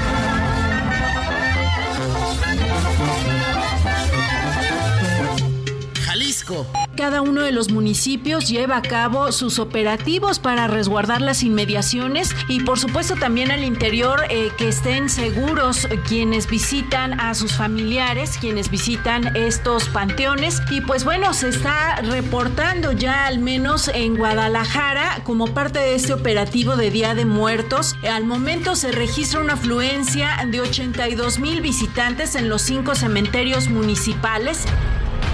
Nuevo León. El operativo para panteones por parte del elemento de protección civil del Estado inició muy temprano haciendo recorridos por los campos santos. 52 elementos se distribuyeron en toda la entidad para abarcar cada uno de los panteones y estar al pendiente que no surjan algún incidente. Pues así está este tema, pues, del recorrido por los panteones en varios estados de la República. El común denominador es lo que le decía, de distintas maneras, de distintas formas, pero todos, todos con el mismo sentimiento que nos unifica y nos identifica como mexicanos. El amor por nuestros muertos, el recordarlos, el no olvidarlos. Dicen que solo muere lo que se olvida, así es que hay que mantener vivos a nuestros seres queridos que nos, ah, pues nos anticiparon en este camino seguro que de la vida que es la muerte. Oiga, y para dedicado a la eh, influencer esta que no, no, debería ser influencer ¿eh? con esas con esa con todo con esas cosas que dice, pero bueno, para Bárbara del Regil y para otros mexicanos que no distinguen entre el Halloween y el Día de Muertos, Antonio Anistro nos cuenta pues algunas de las diferencias de estas dos festividades que son pues sí complementarias quizás porque van, van en el mismo sentido, pero muy muy antagónicas. No sé qué tienen las flores, llorona, las flores del campo santo. Aunque en fechas son casi similares, la celebración de Halloween y Día de Muertos tiene orígenes geográficos y culturales muy distintos. Por un lado, el Halloween se remonta a 3.000 años atrás cuando los pueblos celtas de Europa celebraban el Samhain. Creían que los espíritus caminaban por la tierra mientras viajaban al más allá junto con otras criaturas como hadas o demonios. Hacían desfiles y portaban disfraces probablemente de pieles de animales para confundirlos o evitar que los poseyeran. Fue en el siglo VII con la llegada del cristianismo y su apropiación de las celebraciones paganas que esta festividad cambió. Se dio paso al día para honrar a todos aquellos que habían dado su vida por su fe, es decir, al Día de Todos los Santos en inglés All Hallows Eve, que terminó derivando en Halloween. No fue hasta los años de 1800 cuando la tradición llegó a América, principalmente Estados Unidos y Canadá. Cobró popularidad décadas más tarde gracias a series y películas de Halloween, preferencia de para el cine de terror y a la celebración como hoy la conocemos, que incluye todo tipo de disfraces. Como siempre, el de esqueleto. Y ahorita allí tenemos una muestra de un payaso eso, máscaras tradicionales para el Día de Muertos. De Shuki, que no puede faltar allá. Claro, ese es uno de los más expedidos. Por otro lado, el Día de Muertos tiene sus orígenes en el México antiguo, una celebración a la memoria y un ritual que privilegia el recuerdo sobre el olvido. Ponemos la ofrenda en la familia para mi esposo, mis abuelos, mis padres, el mole, el tequila, todo lo que se les pone, lo que tomaban ellos, el pulque, todo lo que a ellos les gustaba de comer. En la época prehispánica, el culto a la muerte era uno de los elementos básicos de la cultura. Cuando alguien eh, moría, los familiares organizaban una fiesta con el fin de guiarlo al Mictlán. En la visión indígena implica el retorno de las ánimas de los difuntos a casa para convivir con los familiares y nutrirse de la esencia de los alimentos que se ofrecen en los altares. En esta celebración, la muerte no representa una ausencia, sino a una presencia viva. Su origen también se ubica en la armonía entre los rituales religiosos católicos con los que ya había en los tiempos prehispánicos. En este día y el primero de noviembre, dedicado a los muertos de pequeña edad, las familias mexicanas montan altares en casas o tumbas para honrar a sus fieles difuntos. Casi la mayor parte en cualquier hogar mexicano no falta el altarcito, aunque sea nada más su panecito y su vaso de agua. Ahora sí que todos los mexicanos tenemos esa tradición.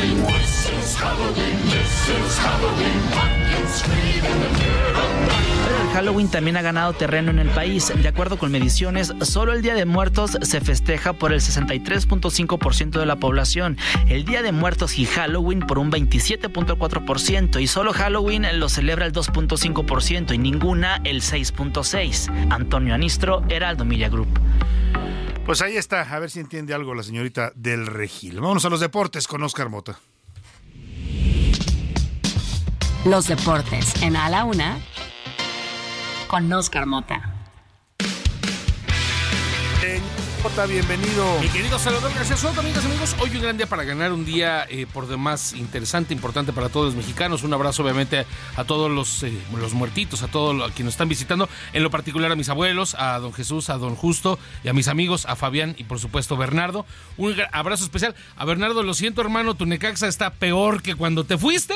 Entonces, Oye, qué bonito mándales es eso, un poquito, ¿no? De... Yo he de confesar que hace rato me puse a platicar con mis muertitos. ¿no? Exacto, A saludarlos, a darles la bienvenida. yo trato, inclusive no solo el día de hoy, sino por ejemplo, en, en el caso de mis amigos, Bernardo se murieron más jóvenes que, que yo, si es que yo llego a ser joven todavía, pero este... Bueno, digamos que ya pasó... ¿Verdad? Hace muchos tiempo, años. Oscar a, a Bernardo le iba al Necaxa, de hecho le decían el Necaxa por lo mismo, ¿no? Entonces, y le, va- y le iba a los Cuervos de Baltimore, y ahora a los Cuervos de Baltimore del NFL va bien. Entonces, como que generalmente semana a semana, pues ahí le escribo a su Facebook y le digo, Ahí les vas mira, de- mandando. mira desgraciado, ahí te va bien más o menos la cosa, ¿no? Muy Un gran bien. abrazo obviamente a todos y tenemos que recordar también, querido Salvador, en esta ofrenda deportiva de a la una, a los equipos que se nos fueron. Escuchemos. A ver.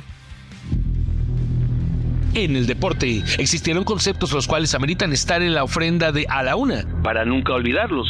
Son los equipos que nos observan desde el inframundo. Toros Nesa, el mítico conjunto liderado por Antonio Mohamed, Germán Arangio, Pony Ruiz, Pablo Larios y Federico Lusenhoff, los tiburones rojos del Veracruz, en una última gran etapa con Cuauhtémoc Blanco o el Chaco Jiménez, además del Club Marte, el Atlético Español, Los Ángeles de Puebla y los Jaguares de Chiapas. En la NFL, los Petroleros de Houston y los Potros de Baltimore. Y en la NBA, los Baltimore Bullets. En el béisbol, los fans mexicanos recuerdan al Agrario de México o a los Chiclets Adams de México. En las grandes ligas, los Expos de Montreal y los Dodgers de Brooklyn. Trascender después de la vida para no olvidar en la muerte el gran misterio del ser humano. Oscar Motaldrete. Algunos de ellos, y mencionabas tú a la Unión de Curtidores, que eres Salvador. La Unión de Curtidores, que Sí. cuando yo era niño era un equipo importante en la primera división. y otros tantos equipos que terminan cambiando el nombre, ¿no? Digamos que era como que la historia de la franquicia. Por ahí los Redskins, que ahora se volvieron los Commanders de la NFL, y otros detalles más. Y finalmente, los Rangers de Texas, campeones de la Serie Mundial por primera ocasión, querido Salvador. Bueno, pues felicidades a todos los tejanos que deben estar celebrando en estos momentos este A ver si a los campeonato. vaqueros se nos hace en A febrero. ver si se les hace a los vaqueros de Dallas. Nos vamos a la pausa con esto que se llama La tumba de Hello Seashore, una canción de 2010 que habla del desapego después de la muerte.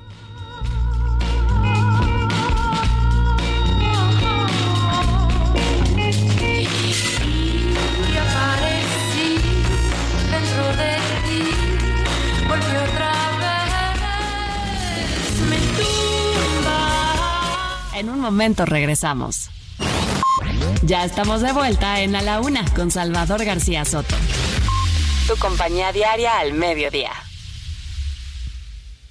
Este Día de Muertos, la Catrina tiene sus festejos. Vive el Festival Cultural de Calaveras del 28 de octubre al 5 de noviembre en Aguascalientes. Luz, magia, folclor, vino, toros, comparsas y mucho más. Vamos a la isla con toda la familia. Gobierno del Estado. ¿Qué representa para mí el Día de Muertos? Es un momento de compartir con nuestros seres queridos que ya no están con nosotros y recordarlos con alegría. ¿Qué representa para mí el Día de Muertos? Es el día que esperamos que regresen las almas de nuestros familiares difuntos para compartir lo que a ellos les gustaba comer, sin sentir tristeza, sino alegría por compartir este día con ellos. Pues a mí significa que vienen, yo espero a mis papás ese día y este yo siento que están conmigo, aunque sea un ratito que me vienen a ver y yo quisiera verlos, pero es imposible. Pero siento que están conmigo.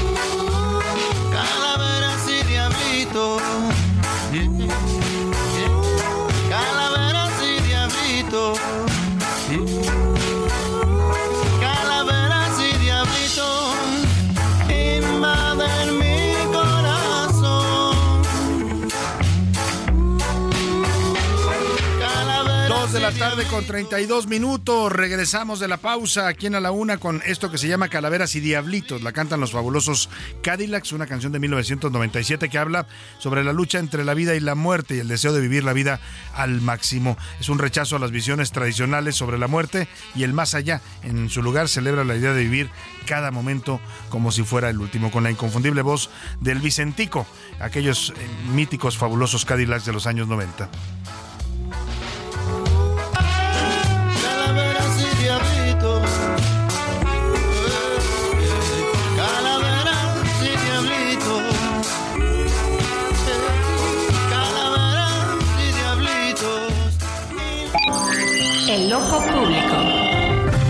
En A la Una tenemos la visión de los temas que te interesan en voz de personajes de la academia, la política y la sociedad. Hoy escuchamos a Emilio Rabaza en La Cuerda del Ciudadano. El Ojo Público. El huracán Otis golpea Acapulco y comunidades vecinas. El martes 24 de octubre, una tormenta tropical se transformó en un huracán nivel 5, con vientos de hasta 300 kilómetros por hora, golpeando a todo el puerto de Acapulco y a varias comunidades circunvecinas en el estado de Guerrero. Fue el fenómeno meteorológico más agresivo de su especie, después del huracán Patricia del 2015 y el Madeleine categoría 4 en Guerrero y Michoacán en 1976. Las alertas se encendieron desde la tarde del lunes 23 por parte del Centro Nacional de Huracanes de Estados Unidos, que con imágenes satelitales y vuelos de reconocimiento de aviones cazahuracanes indicaban que Otis era potencialmente catastrófico. 24 horas después, el martes 24 por la tarde, se advertía que el huracán ya en categoría 4 era en extremo peligroso y mortal, mientras se inauguraba una gran convención minera en el puerto. Desprecio por las claras señales de la naturaleza. La devastación generalizada dejada por Otis en el puerto y vecinos puso en evidencia dos graves faltas. Uno, no querer entender que la posición geográfica de México en el planeta Tierra lo hace muy vulnerable a dos tipos de graves siniestros naturales. Los sismos por la falla de San Andrés frente al Océano Pacífico y las tormentas tropicales y huracanes por estar en la franja del paralelo 0 al 30, donde con mayor facilidad se conjugan tres elementos que integran a estos fenómenos. Calentamiento del mar, 30 grados, nubes cargadas de agua y vientos alineados en la misma dirección. En los últimos 50 años hemos tenido 270 ciclones, 5.4 por año, de los que tal parece nada hemos aprendido. Dos, México tiene una ley general de protección civil cuyo propósito es, cito, mitigar los riesgos previamente identificados, definir acciones preventivas y de respuesta para estar en condiciones de atender la eventualidad de una emergencia o desastre. Fin de cita. Ordena actuar con inmediatez, eficacia y eficiencia en la prestación del auxilio a la población. Al Ejecutivo Federal corresponde el correcto funcionamiento del sistema nacional, incluido contar con fondos suficientes en el presupuesto para el óptimo funcionamiento y operación de los instrumentos financieros de gestión de riesgos. El Fonden fue cancelado. Exige el conocimiento del origen y naturaleza de los riesgos, identificación de peligros, evaluación de posibles efectos y controles para mitigarlos, acciones y mecanismos preventivos. Nada, absolutamente nada de esto se hizo. Cuando se desdeña a la naturaleza y a la ley, que sí es la ley, se generan condiciones de riesgo de muerte y devastación. Acapulco así lo demuestra. Le saluda con el afecto de siempre Emilio Rabaza, docente investigador de la UNAM. Bueno, ahí está la opinión del maestro y doctor Emilio Rabaza, interesante sobre todo lo que está ocurriendo en Acapulco y la forma en que se está enfrentando esta tragedia y que, bueno, pues sí, sorprendió sin duda alguna. Algunos piensan que tampoco se, las autoridades actuaron como debieran debido, a, emitiendo alertas, evacuando a la población, sobre todo a los turistas. Bueno, en fin, ahí está la reflexión que hace el doctor Rabaza. Y vamos rápidamente a más información. Oiga, se está planeando por parte de Morena bueno, a estos de Morena les gusta la tijera, ¿eh? Debieron haber sido más bien sastres más que diputados, porque a cómo les gusta recortar presupuesto. Lo malo es que nada más les gusta recortarle a los eh, organismos autónomos, a los poderes autónomos. Ya se fregaron a la Corte, le van a, le van a hacer más recortes, ya se la fregaron con sus 15 mil millones de fideicomisos. Ahora quieren cortarle también presupuesto se habla de hasta 12 mil millones de pesos y a organismos autónomos como el INE y el Tribunal Electoral. En vísperas de elecciones, en el año electoral, eh, más importante de los mexicanos en los últimos tiempos, en esta mega elección que vamos a tener en 2024, le quieren quitar recursos al INE y al Tribunal Electoral del Poder Judicial. O sea, otra vez los ánimos de venganza de Morena contra estos organismos que no se le someten al presidente. La bancada de Morena se alista para un nuevo recorte presupuestal en 2024 al Poder Judicial de la Federación y los órganos autónomos como el Instituto Nacional Electoral, el INAI y el Tribunal Electoral del Poder Judicial de la Federación. Prevén quitarles más de 13 mil millones de pesos fueron los diputados de la Comisión de Presupuesto quienes distribuyeron el proyecto de dictamen y los ajustes para el próximo año. Así, el Poder Judicial de la Federación sufriría un recorte de 6.465 millones de pesos, monto adicional a los 15 mil millones de pesos contemplados por la desaparición de los 15 fideicomisos. Al Tribunal Electoral se le quitarían 767.1 millones de pesos, al INE 5 mil 3 millones de pesos y al INAI 71 millones, además de 86 millones a la COFESE. El recorte también afectaría a las entidades federativas, quienes recibirían 6.299 millones de pesos menos y por el contrario, privilegiarían a Pemex con 25 mil millones de pesos extra. Además, se destinarían 7 mil millones para infraestructura. Para A la Una con Salvador García Soto, Milka Ramírez. Bueno, pues ahí están los recortes que le quiere hacer Morena al Poder Judicial y a los organismos autónomos. Oiga, vamos, mire, la violencia que está viviendo México, esta ola de violencia que nos afecta ya desde hace, pues que son 17 años, 18 años, porque esto empezó en el gobierno de Felipe Calderón, eh, siguió con Peña Nieto y se ha exacerbado se ha grabado con López Obrador. Bueno, pues esa violencia no perdonan el Día de Muertos. Hoy, en plena celebración del Día de Muertos en el Parque Memorial de Naucalpan, allá en el Estado de México, se desató una balacera y una de las personas vivas que iban a visitar a sus muertos terminaron pues sumándose al más allá. Vamos contigo, Israel Lorenzana, que estás en este lugar. Platícanos esta balacera en este panteón de Naucalpan. Buenas tardes, Israel. Salvador, muchísimas gracias. Un gusto saludarte. Como lo señalas, estamos en el interior del Panteón Parque Memorial aquí en Naucalpan, Estado de México. Y es que lamentablemente una persona perdió la vida y dos más resultaron lesionadas tras registrarse una balacera aquí en el interior. Es la parte alta de Naucalpan, Salvador. Y bueno, pues en estos momentos tenemos presencia de la Secretaría de la Policía Municipal, por supuesto también elementos del Ejército quienes están resguardando esta zona, Salvador, y se trató de un hombre de 45 años y otro de 35, los cuales fueron atendidos y trasladados a un hospital cercano con disparos de arma de fuego, y bueno, pues lamentablemente otro hombre perdió la vida. Ha llegado ya al Ministerio Público, ha llevado a cabo el levantamiento del cuerpo y solamente queda el resguardo en este lugar por parte de elementos del Ejército Mexicano, la Policía Municipal, y bueno, pues señala Salvador que esto no ha impedido el acceso de las personas, las actividades este Día de Muertos continúan, muchísimas personas están en estos momentos ingresando a este memorial aquí en la zona de Naucalpan, por supuesto para, para visitar a sus fieles difuntos. El lugar donde se registró esta balacera Salvador fue en uno de los pasillos de este memorial, donde, bueno, pues ya te reitero, ha sido levantado el cuerpo de esta infortunada persona. No hay personas detenidas, lo que sí, bueno, pues continúa el resguardo por parte de la Secretaría de la Defensa Nacional. Pues Salvador García Soto, la información que te tengo. Qué situación, qué, qué penoso de verdad que pasen estas cosas en plena celebración del Día de Muertos Israel. Te agradezco mucho como siempre el reporte. Estamos al pendiente, saludos, buenas tardes. Muy buena tarde. Oiga, y pues la muerte también... Eh, también, como dicen, la muerte no descansa, ¿no? Aunque sea de muertos, aunque sea el día en que se le celebra en México, pues sigue activa, no solo en México, en el resto del mundo. Esta mañana, la secretaria de Relaciones Exteriores, Alicia Bárcena, informó a través de sus redes sociales, esta es una buena noticia, tiene que ver con la guerra en el Medio Oriente, que la joven Michelle Ravel, una de las ciudadanas mexicanas que se había quedado atrapada en la franja de Gaza en medio de este conflicto entre Israel y Palestina, logró llegar finalmente a Egipto ya se encuentra en espera de su repatriación a México en compañía de representantes consulares mexicanos. En la cuenta de Twitter de la canciller Bárcena puso, comparto con enorme alegría que Michelle ya salió de la franja de Gaza y está con, con la Embajada de México en Egipto en preparación para su repatriación.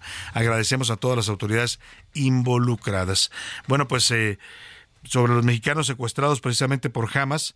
Eh, afortunadamente esta chica que estaba en Gaza ya pudo regresar, pero Ilana Gritsevsky y Orión Hernández, que son los dos jóvenes mexicanos que siguen secuestrados por el grupo terrorista Hamas, pues no, no hay noticias, José Luis, no se ha informado nada nuevo al respecto de qué pasa con estos dos mexicanos. Había dicho la canciller que estaban negociando en sigilo con el grupo terrorista Hamas, pero no sabemos qué pasa. Hasta la fecha, Salvador, luego del 15 de octubre fue la última mención que hace la canciller, el 15 de octubre, cuando Alicia Bárcena pone en su cuenta oficial, estamos en contacto con los familiares y haciendo un gran esfuerzo para la liberación de estos dos mexicanos. Esto en respuesta a un tuit del periodista Ezra Shabot, que le preguntabas precisamente sobre Iliana y sobre Orión, que continúan secuestrados con Hamas. Y bueno, pues al respecto, hasta hoy, 2 de noviembre, no hay una sola mención, tampoco se ha hablado de ellos en la mañanera. Lo único que ha dicho el presidente es, pues estamos, lo mismo que dice la canciller, estamos en esfuerzos para su liberación, pero ahí nada más. Pues le voy a pedir al querido Ezra Shabot que le mando un abrazo, tuvimos el honor de, trabajar juntos, el gusto, el placer de haber coincidido en, algunos programas de radio allá en la W por los años 2000, 2000 pues eh, que le vuelva a mandar otro tuit a la canciller o al presidente Esra, eh, porque solo así eh, pues van a informarnos, porque no se entiende el sigilo, ya lo hemos dicho, se entiende, pero que vayan pueden ir dando un avance, por lo menos a los familiares y también públicamente, qué está pasando con esta negociación. No, no, evidentemente hay cosas que no van a revelar, pero sí informar a los mexicanos que se sigue haciendo un esfuerzo por traer a estos rehenes. Mira, han salido ya rehenes de Estados Unidos varios varios estadounidenses que estaban como rehenes de Hamas han sido rescatados. He visto varias historias de mujeres, de hombres que han logrado ser sacados por Estados Unidos y llevados a su país. México no puede sacar a dos pues y la verdad que tampoco hay información al respecto. Vamos con eh, Iván Márquez que nos preparó el parte de guerra en este día 27 del conflicto entre el Medio Oriente, pues el ejército israelí otra vez lo acusan de bombardear campos de refugiados. Los rebeldes de Yemen se atribuyeron al menos tres ofensivas en contra de Israel y en total ya suman más de 9.000 muertos, entre ellos 3.760 eran niños. Parte de guerra en A la Una le damos seguimiento puntual al conflicto en Israel. Día 27 de guerra. Las fuerzas terrestres israelíes rompieron las primeras líneas de defensa de Hamas. Siguen avanzando en puntos claves de Gaza. Se reportaron al menos 27 personas muertas en un bombardeo cercano a una escuela de la ONU, específicamente en un campo de refugiados del territorio palestino. Por su parte, el Ministerio de Salud de Hamas cifró en 9.061 los muertos, entre ellos 3.760 niños y 32.000 heridos en Gaza. Líbano culpó a los bombardeos israelíes por los incendios registrados al sur de ese país. Han sido quemados más de 40.000 olivos. Este jueves, más de 100 personas lograron salir del territorio palestino. Por segundo día consecutivo, se reabrió el paso de Rafah para la evacuación de personas mientras que cerca de 7.000 extranjeros buscan salir de Gaza, por lo que autoridades egipcias facilitarán pasaportes. Y la Asociación Médicos Sin Fronteras tiene listo un nuevo equipo para ingresar a Gaza y brindar ayuda. Se trata de un grupo conformado por 22 personas. Ahí está el parte de guerra y le hemos estado regalando boletos para que se vaya a ver este gran espectáculo hoy en el Teatro Bar El Vicio. Se llama Los Minutos de Silencio. Es una propuesta teatral de Tarek Ortiz y Baldomero que hacen esta, pues esta eh, experiencia musical oscura, un poco eh, bastante queer también, porque es un personaje, una draga, el, personaje de Silencio de Tarek Ortiz, pero eh, promete ser un espectáculo que va a llevar a todos en esta noche de muertos, pues a esa parte oscura que tiene también la muerte. Eh, vamos a platicar con Tarek Ortiz, justamente uno, el actor que da vida a este personaje de silencio y que junto con Baldomero hoy presenta este gran espectáculo en el Teatro Bar El Vicio. Querido Tarek, qué gusto escucharte. Muy buenas tardes. Adoradísimo Salvador, no, pues yo más contento todavía de escucharte a ti y un saludo enorme a tu finísimo auditorio. Eso sí, eso sí, muy fino. Oye, Tarek, cuéntanos, ¿qué, va, ¿qué vamos a ver hoy en la noche? Porque te vamos a ir a ver allá al Teatro Bar El Vicio, eh, este espectáculo de los minutos de silencio. Ya, ya te guardé tu lugarcito para ti, para tu, para tu, para tu banda. Muchas gracias. ¿Qué vamos a ver? Pues mira, es un concierto, ¿no? Yo soy cabaretere y soy así como, sí actúo y todo, escribo, pero mi formación principal es músico. Entonces yo soy músico y Baldomero Jiménez es un gran pianista, un gran maestro, eh, arreglista y bueno, tiene un feeling para, el, para la bohemia, para el bolero, para el tango, que bueno. Yo digo que siempre me toca el punto P, ¿verdad? Del piano, quiero decir. el punto P. Este, y entonces, pues esta noche eso, es un concierto, es música muy, muy rica, pero es cabaretero. Entonces, pues mucho juego con la gente, una ficción, este personaje como bien dices que es como una una postdraga posthumanista ya ya no es ya no es ni persona es medio animal Sí, sí, medio sí. toro medio demonio ya no sabemos qué es Ajá. que se llama Silencio que es un personaje que tengo tengo muchos años eh, creando poco a poco ahí echándole agua y echándole otros eh, otros este otros ingredientes ahí brujiles en una cazuela este de bruja Ajá. y, y es eso, es, es, es una noche divertida, rica, un poco como para quizá quienes no quieren como estar en las hordas de gente, ¿no? Sí, este, A pesar de que está en Coyoacán y por cierto que esto habrá que hay que llegar con tiempito para que no nos agarre el tráfico o llegar por Churubusco para que no, porque es ahí en Madrid número 3 en el Teatro 13, en el Teatro Bar El Vicio, su cabaret de confianza donde pues tú, tú has estado y conoces muy bien. Claro. Y pues es eso, es una noche bohemia así chavocha. Eh, qué interesante, la verdad. muertos, mucho, sí, ¿no? para recordar a nuestros muertos. ¿Y, y qué música vas a interpretar? A ver, platícame, ¿va- ¿algún género o va de todo? O sea, va fluyendo la música conforme fluye también tu conexión con el público. Pues a mí me gusta mucho la bohemia. Yo crecí, mi madre era bohemia, que en pan descanse. Mi madre era muy, muy, muy bohemia y este y la bohemia es un espacio que pues, es muy bello, un espacio de rebeldía, un, paso, un espacio de mucha sensualidad que en algún momento de repente ya se como que se, se transformó, fue como muy cooptado por por este por la banda como muy uyuyuy, ¿no? Sí, ya como sí, que sí. pura gente ricachona. Y yo quiero retomar el espacio también desde lo queer, ¿no? También, porque Claro. pues yo era un niño pues muy malito de mis facultades sexuales desde muy niño y, y, este y tengo una versión de las cosas, de una versión de la historia y también habla un poco de la historia del teatro político y de cómo el cabaret ha, ha retomado ese lugar, ¿no? Rescató un poco la reflexión política Claro. este y pues bueno, por ahí va un poco todo el rollo de esta noche y por supuesto para mandarles cariño y llenarnos del amor que nuestros muertitos tienen para nosotros estos días y, disfrutarlo mucho, muy apapachado, alguna. muy sí. apapachado. Tú ya, ya recibiste a tus muertitos, ya, ya los saludaste, ya los, los Fíjate que apapachaste. sí, ya, y sí, hasta soñé con mi mamá anoche. Qué bonito. Justo, qué, qué bonita casualidad, ¿no? Qué sí, buena suerte. sí, sí, sí. cuando, Seguro te visitó. ya... Eh, sí, pues mira, venía vestida como de musulmana, no entendí realmente. A lo mejor te quería mandar un mensaje del conflicto en Medio Oriente.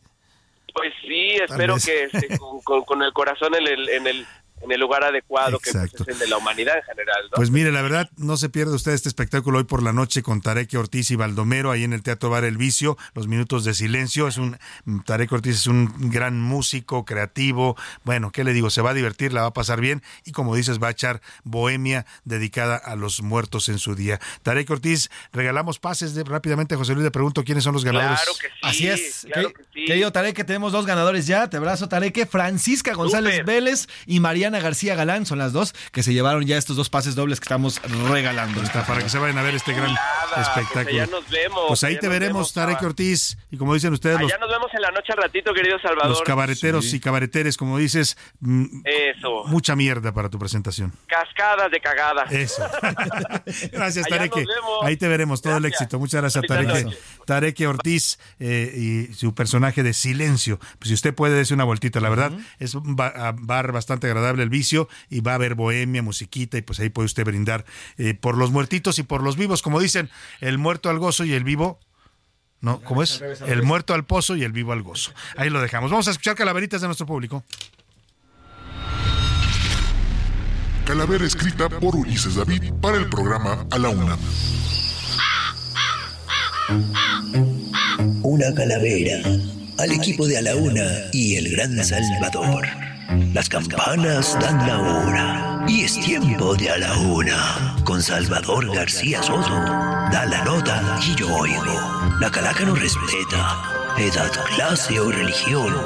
Con todos va pareja cuando llega la ocasión.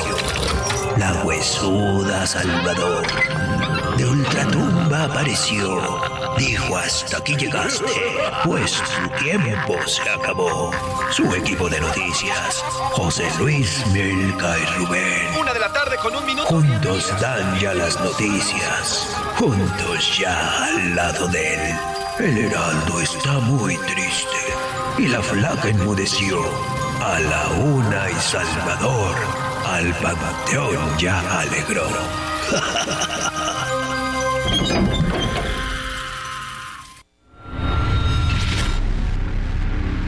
Calavera escrita por Blanca Aldrete dedicada al programa A la Una.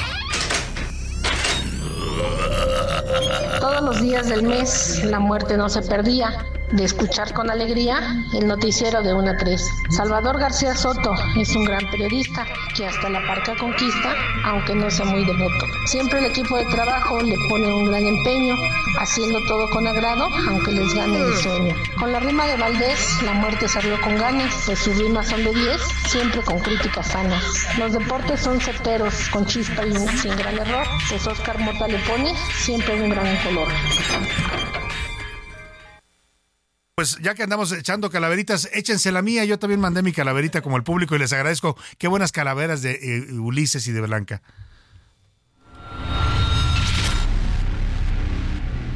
Calavera escrita por Salvador García Soto, dedicada a Claudia Sheinbaum.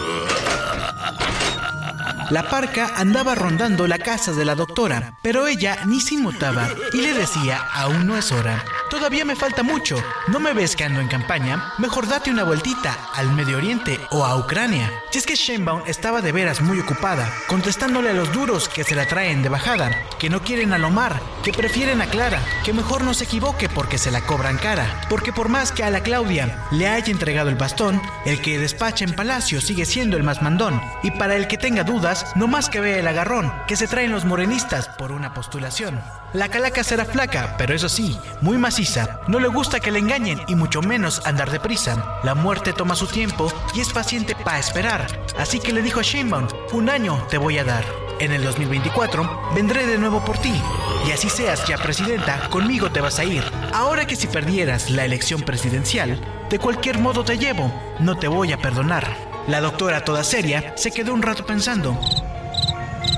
No sé qué sea más difícil, si convencer a la muerte o a los duros de Morena, que se me andan revelando.